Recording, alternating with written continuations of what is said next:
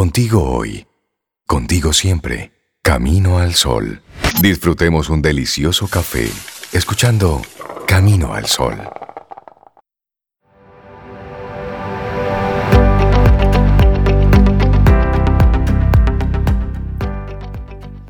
Dice George Marshall, los pequeños actos que se ejecutan son mejores que todos aquellos grandes actos que se planean.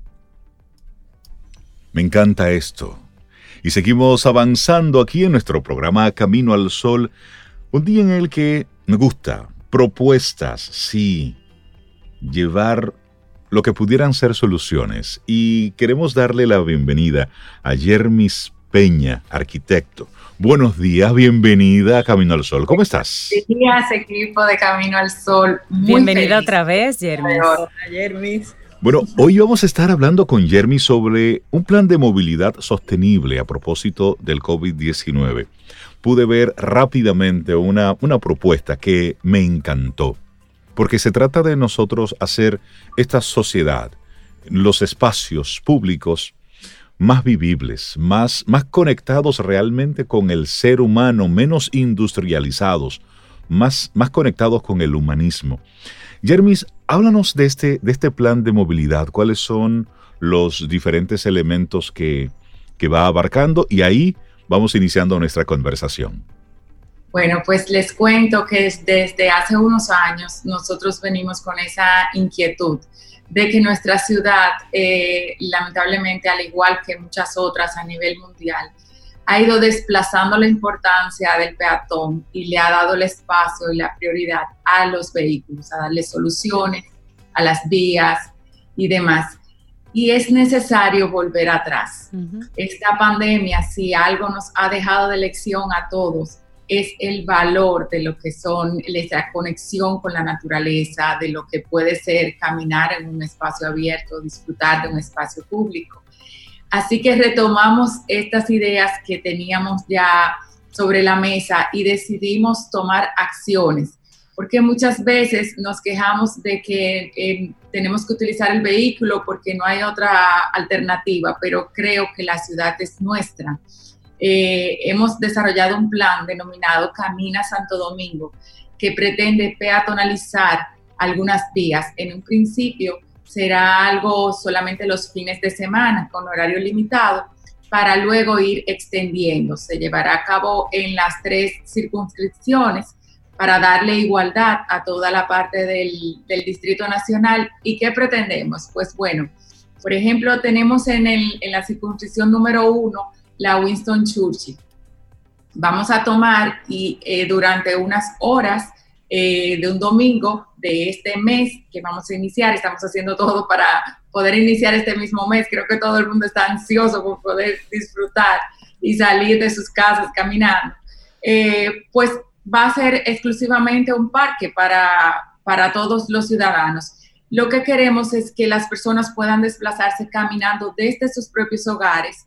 Por eso eh, hemos identificado diferentes calles para ir ampliando este programa a nivel eh, del distrito. Eh, por ejemplo, el que vive en Piantini, el que vive en la zona de Paraíso, de Baristo Morales, eh, Fernández, pues perfectamente va a poder ir y disfrutar. Los comerciantes se van a ver beneficiados porque esta recesión que ha traído la pandemia les permitirá que al tener más peatones en la vía, pues sus comercios también se van a ver beneficiados. Jermis, este, este plan que ya me gusta mucho cómo suena, ¿proviene de tu firma como una oferta, una, un aporte a la sociedad? ¿Tú lo tienes de alguna manera atado a, la alcaldía o algún organismo de gobierno que pueda entonces hacer que esto sea una realidad? Camina Santo Domingo, ¿qué es? ¿Es una plataforma? ¿Es un plan? ¿Es tu idea?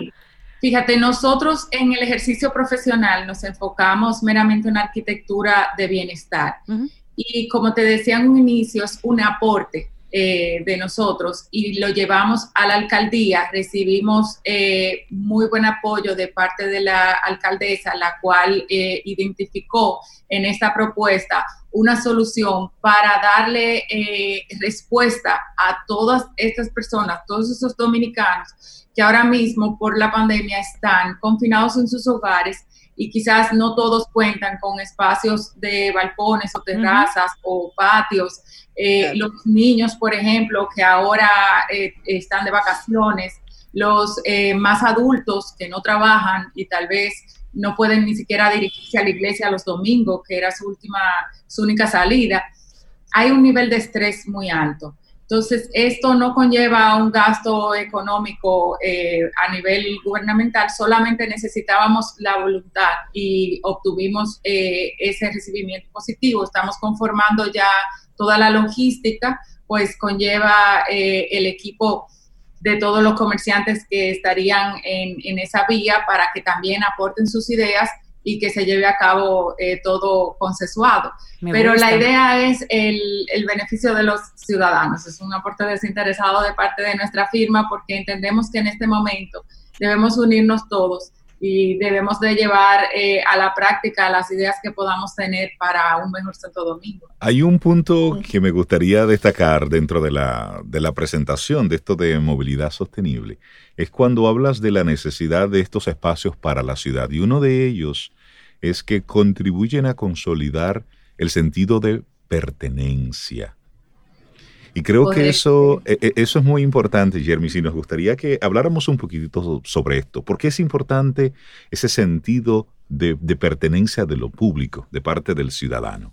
Tú sabes que lo que se llama topofilia, que es el amor que tú desarrollas por tu ciudad, esto es eh, a, través de los años se ha demostrado que es lo único que hace que los ciudadanos cuiden, mantengan una ciudad limpia y a la vez eh, pues sean como guardianes de lo que pueda estar aconteciendo. Cuando hay esa conexión, cuando hay esa, ese amor por esos espacios públicos, yo no voy a permitir que tú lances basura, yo no voy a violentar mis calles, no la voy a vandalizar entonces, a veces queremos que todo esté muy ordenado, que todo esté limpio, que todo esté bonito, pero nuestro compromiso, como viene desde el corazón. Entonces, eh, los grandes urbanistas en otros países, por ejemplo, Jan Gill dice, las ciudades se hacen más seguras en la medida de que los ciudadanos, los peatones son los dueños. Los vehículos no te dan seguridad jamás, al revés, todo lo contrario. Y podemos poner el caso de cómo cuando quizás alguien se, eh, se le eh, tiene una avería en un vehículo, puede tener hasta miedo de desmontarse, porque convive con otros vehículos. No pasa lo mismo cuando todos estamos caminando. Yo me voy a sentir seguro si los encuentro ustedes caminando y, y de repente veo a su vida. O sea, es, esto es lo que te ofrece esa vida de comunidad y tratar de acercarlos, tratar de que de donde nosotros vivamos sea en ese círculo de, de 15 minutos caminando donde yo me mueva. Eh, evitar eh, movernos en las extremidades de la ciudad, como es el patrón que hasta ahora tenemos, es reeducar. No pretendemos tampoco que en un mes todo el mundo va a resetear lo que viene haciendo por años, pero creo que hay que iniciar. El planeta necesita un cambio, necesitamos menos vehículos, necesitamos nosotros por salud también movilizarnos, necesitamos educar a nuestros hijos que no vean nuestra ciudad desde el cristal de atrás de un vehículo, que disfruten, que corran, eh, que puedan explorar, que puedan conocer sus vecinos. Eh, eso es algo que se ha perdido a través de los tiempos y creo que es un buen momento para recuperarlo. Cuando uno viaja, Jermis, por lo general, una de las cosas que más gustan cuando uno va a otro país es que precisamente tú dejas tu vehículo, tú no andas en el vehículo y tú caminas y caminas cuadras, calles y tú te sientes en otro mundo en parte porque estás haciendo algo que no haces en casa. Es cierto que estás en otro lugar, pero también estás disfrutando la ciudad, una ciudad como tú no disfrutas la tuya. Y otro, otro elemento que, que, traemos a esta conversación, cuando tú pasas por una calle que es tu ruta con frecuencia, pero pasas en el vehículo, el sucio se ve, pero no se ve no te duele porque tú pasas rápido en el vehículo. Si esa misma calle tú tienes que transitarla en bicicleta o a pie, tú sufres esa calle, entonces tú quieres que esa calle esté mejor arreglada, que esté mejor iluminada, que esté mejor pavimentada. Tú no tiras la basura porque tú eres usuario de ese pedazo. Que en el vehículo uno tiende a tener otros estándares, digamos, o a fijarse o estar más distraídos, digamos, de lo que sucede en nuestra ciudad, que cuando tú eres ya formalmente un peatón, que, cada pintura, que cada graffiti, que graffiti en el mal sentido, ¿no? no, lo, estoy atacando, porque hay mucho arte de la calle que me gusta. Sí, exacto. Pero la basura, las malas condiciones de la calle, uno lo mira más y le duele más. Eso, eso que Cintia dice es cierto. Eh, y también, Cintia, puede ver uno todas esas deficiencias. Sin embargo, también puede ver lo bueno y la bondad. A mí me pasa eh, que yo me creo un poco ahí en Gascue y caminar por Gascue, aún todavía que se ha comercializado mucho, es una delicia, porque es uno de los pulmones de la ciudad, entiendo. Tú caminas, por ejemplo, esa calle hermosa que a mí me encanta por la César Nicolás Penson, y el olor de los árboles, la brisa, eso te da a ti incluso caminar por dentro, ver esas casas de los años 20, 30, 40. Tú te fijas, pero, pero esa casa yo nunca en mi vida la había visto y tú entonces la percibes de una manera diferente. O sea, que esa, esa iniciativa de caminar, incluso en bicicleta, me encanta. me encanta porque, como decía Jeremy, antes lo hacíamos, antes lo hacíamos. Y mucha gente, eh, quizás eh, de primer orden, encontramos personas que están totalmente de acuerdo y otras que dicen, es una locura, ¿qué va a pasar con todos esos vehículos? A, nivel mundial, por ejemplo, cuando se planteó el Times Square de Nueva York, eh, fue un choque. La gente decía, pero van a quebrar todos los comercios que están en la zona, o sea, ¿qué va a pasar? Y, y, los años han demostrado que ha sido una de las, de las decisiones más, más acertadas, más positivas a nivel de ciudad. Nueva York, a ser tan densa, eh, simplemente no tenía espacio para albergar tantos peatones. Y al ofrecerle sus calles y, y darle sus vías, lo que han tenido es que seguir repitiendo, eh, ampliaron en Columbus Cycle, o sea, es algo que se ha convertido en uno de los atractivos turísticos, más importantes. por ejemplo, en la Churchill tenemos hoteles eh, que pues tienen una cantidad de, turistas y no sé si ustedes han observado cómo cruzan eh, eh, la Churchill y cómo ellos se desplazan los turistas con facilidad porque las aceras son amplias. Pero hay un problema acústico, hay un problema también de contaminación, que cuando eliminamos todo eso, eh, todos nos vemos beneficiados. Entonces, al final de cuentas, lo que necesitamos es volver a ser nuestros protagonistas de nuestra ciudad, nosotros, los peatones y los vehículos bien, eh, vamos a tratar de dejarlos para las distancias más largas.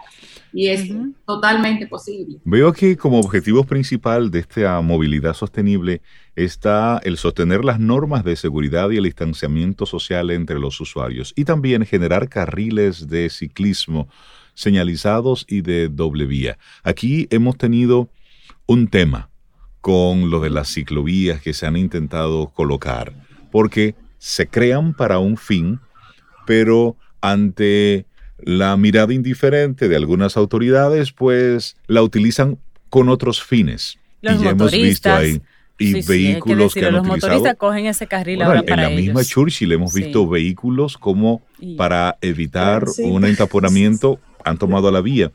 Pero también hay uno que me llama mucho la atención, que es aplicar el concepto del urbanismo táctico en los entornos de los espacios públicos sociales para motivar a esa interacción ciudadana, que es lo que yo que soy de pueblo, que soy de campo, sucede en ciudades pequeñas, donde todo el mundo se conoce, donde... Exactamente. Caminar hasta el parque, eso es una delicia. Háblanos de, ese, de ese punto. Y encontrarse también en el parque, porque eh, también es un asunto de cómo voy a convivir con mis vecinos. o sea, fíjate cuánta riqueza hay en que yo pueda salir y a la vez encontrarme con las personas de mi entorno y compartir en familia y, tener una conversación. Tenemos el distanciamiento, pero es el distanciamiento físico. Exacto. Que vamos a tratar, pues, mantener la distancia, pero jamás es un distanciamiento social. Necesitamos esa conexión nosotros. Al estar todo el tiempo en las casas o cuando eh, eh, salimos es casi con pánico todo el mundo, con tantas eh, cosas que hay que llevar pues ese roce, vemos como el mirador, vemos como el malecón ha tenido una aceptación positiva, pero ¿qué hay que evitar? Que yo tenga que tomar mi vehículo para irme a desplazar a un lugar lejano, estacionarme y entonces poder disfrutar. Entonces hemos identificado diferentes vías que estos ciudadanos, la misma comunidad, son las que le van a dar el matiz de acuerdo a cada ambiente. Eh, quizás, por ejemplo, en otra circunscripción, si hay otro tipo de negocio, pueden haber eh, artesanía local que ese día puedan aprovechar bajo cierta organización para mostrar sus productos, para tener sus ventas, eh, pintar las calles de manera organizada, tener huertos urbanos en vez de sembrar de forma desorganizada. Muchas veces se ve y en algunos parques de aquí hemos visto que hay iniciativas buenas de reforestación, pero no hay un criterio, no hay un orden y al final tú dices, wow, pero ¿qué es lo que pasó aquí? O sea, se hizo una siembra, pero no se ve agradable. Entonces, eh, todo lo que necesitamos es ese compromiso de parte de cada uno de nosotros. No tiene que venir eh, a un agente externo a imponernos, es una respuesta que va a dar cada una de esas comunidades de acuerdo a su necesidad, de acuerdo a cuáles son las edades, eh, qué es lo que se necesita. Quizás en algunas hayan más niños y, se va a incentivar más actividades con niños, quizás otro sea un público más adulto, que eh, quizás se puedan hacer obras teatrales. Entonces, cada quien qué es lo que va a ofrecer para darle vida a ese espacio público que se le va a, dar. Por ejemplo, en Nueva York están las sillas, que son unas sillas informales, en algunos de los barrios de nuestro país, quizás cada quien pueda sacar su silla de su casa ese día y sentarse en la acera. la acera. Sí.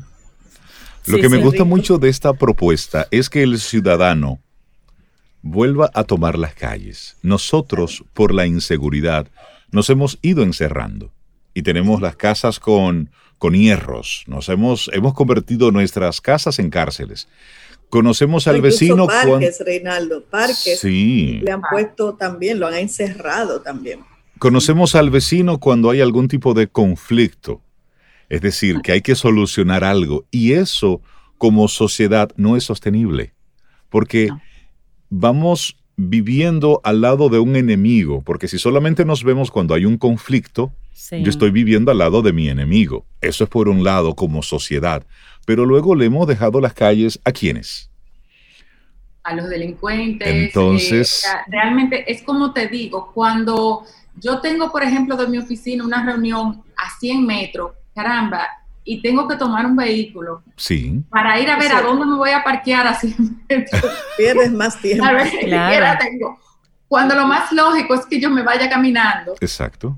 O sea, eso, eso a mí por lo menos, no sé, pero me hiere el corazón porque incluso es algo que mis hijos pequeños en algunas ocasiones me han cuestionado. Mi hijo estudia al cruzar de mi oficina y a veces me dice, mami, wow, o sea, si cuando yo saliera tú pudieras buscarme, me encantaría caminar ese pedazo.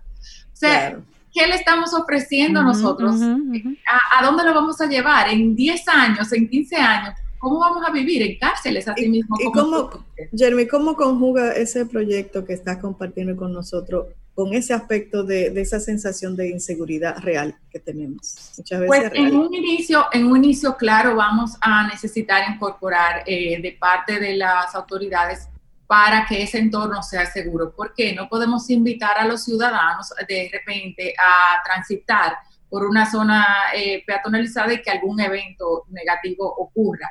Pero como te digo, el, hábito es lo que a la larga va a dar la seguridad. Si yo realmente para desplazarme me siento segura en otras ciudades, como dice Cintia, ¿por qué me siento segura? Porque veo todos los niveles sociales caminar también.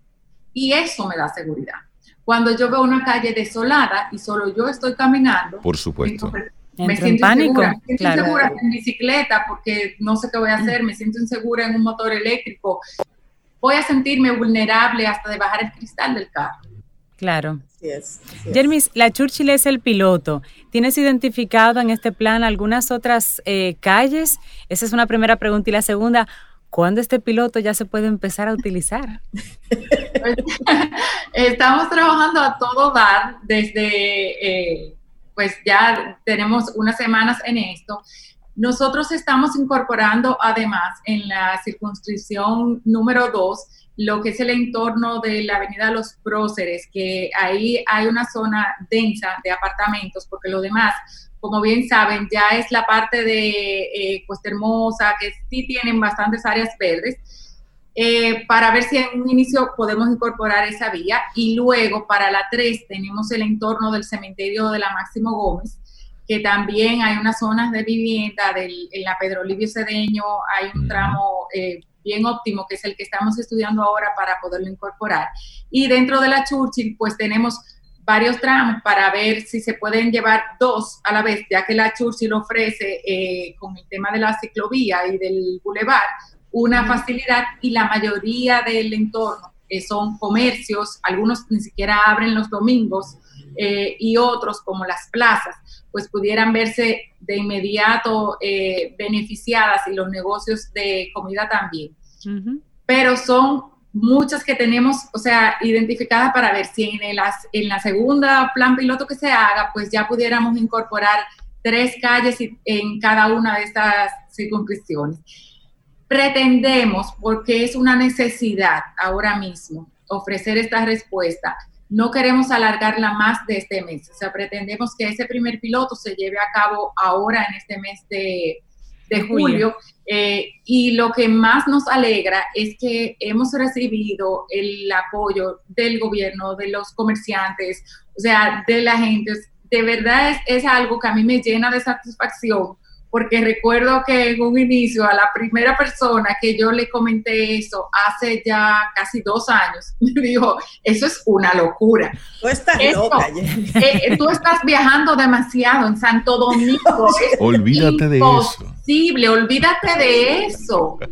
Y yo decía, ok, está bien, pero seguí, seguí adelante porque yo creo que nuestro país es maravilloso y estoy totalmente negada a dejar que simplemente eh, siga adelante con más y más vehículos, porque cada vez son más. Yo que soy constructora, te puedo decir que a veces yo digo, pero Dios mío, ¿cuántos carros? O sea, en una vivienda quizás con cinco personas, son siete vehículos. ¿Y a dónde vamos a llegar?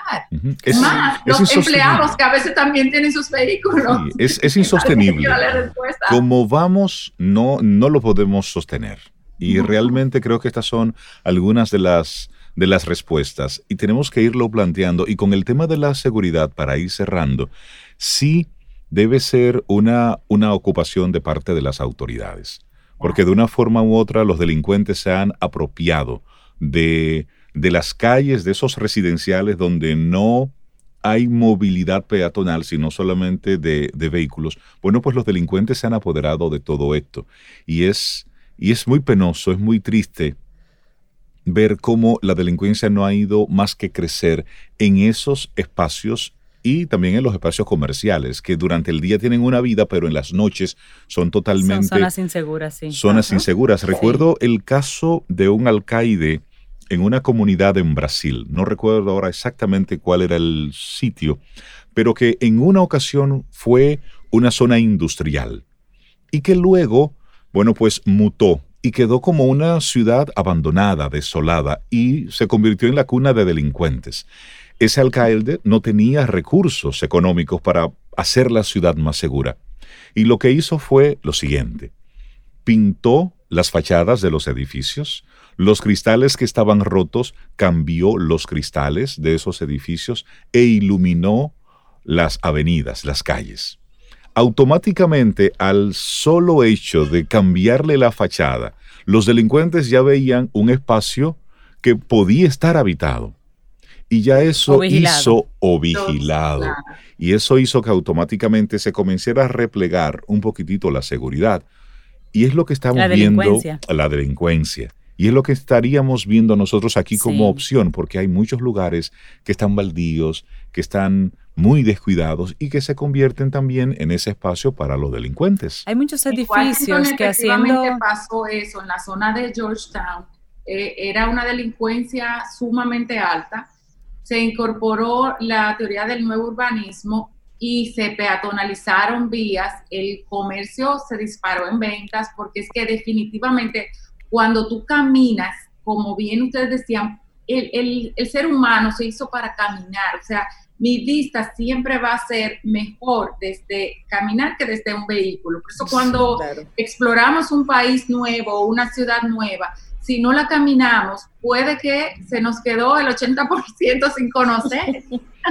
Es cierto. Es cierto. Jermis, me encanta tu, tu, propuesta. Y ya que estás eh, de la mano con, con, alcaldía y demás, pues proponer algo como lo que decía Reinaldo, de esos edificios abandonados que puedan ser restaurados y, y cómo no, que puedan ser utilizados. Ojalá y pudieran como centros para jóvenes y demás, que se le pueda dar un uso, porque muchos de ellos están simplemente baldíos y pueden ser donados al Estado para un uso apropiado, digamos. Pero cuando las calles están limpias e iluminadas, usted no necesita tanta policía, porque se da una sensación de cuidado ciudadano ya.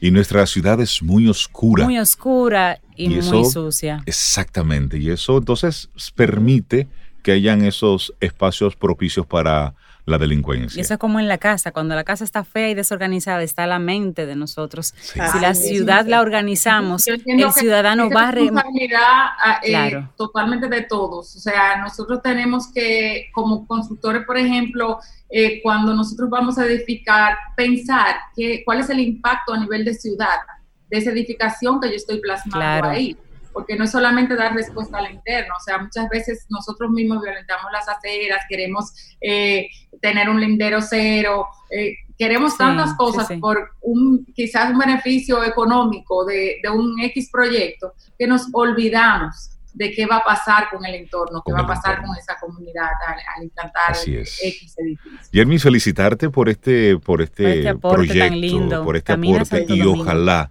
que este piloto podamos estarlo viendo y que se vayan desarrollando otros más, porque sí, tenemos que... Los tenis, sí, sí, sí. tenemos que redescubrir nuestra ciudad con toda la seguridad y la prudencia que exigen estos tiempos a propósito del COVID-19, pero al mismo tiempo nosotros reempoderarnos de nuestra ciudad como ciudadanos. Yermis, muchísimas gracias por compartirnos este tema en el día de hoy. Un gran abrazo. Gracias, excelente, Jeremy, muchas gracias.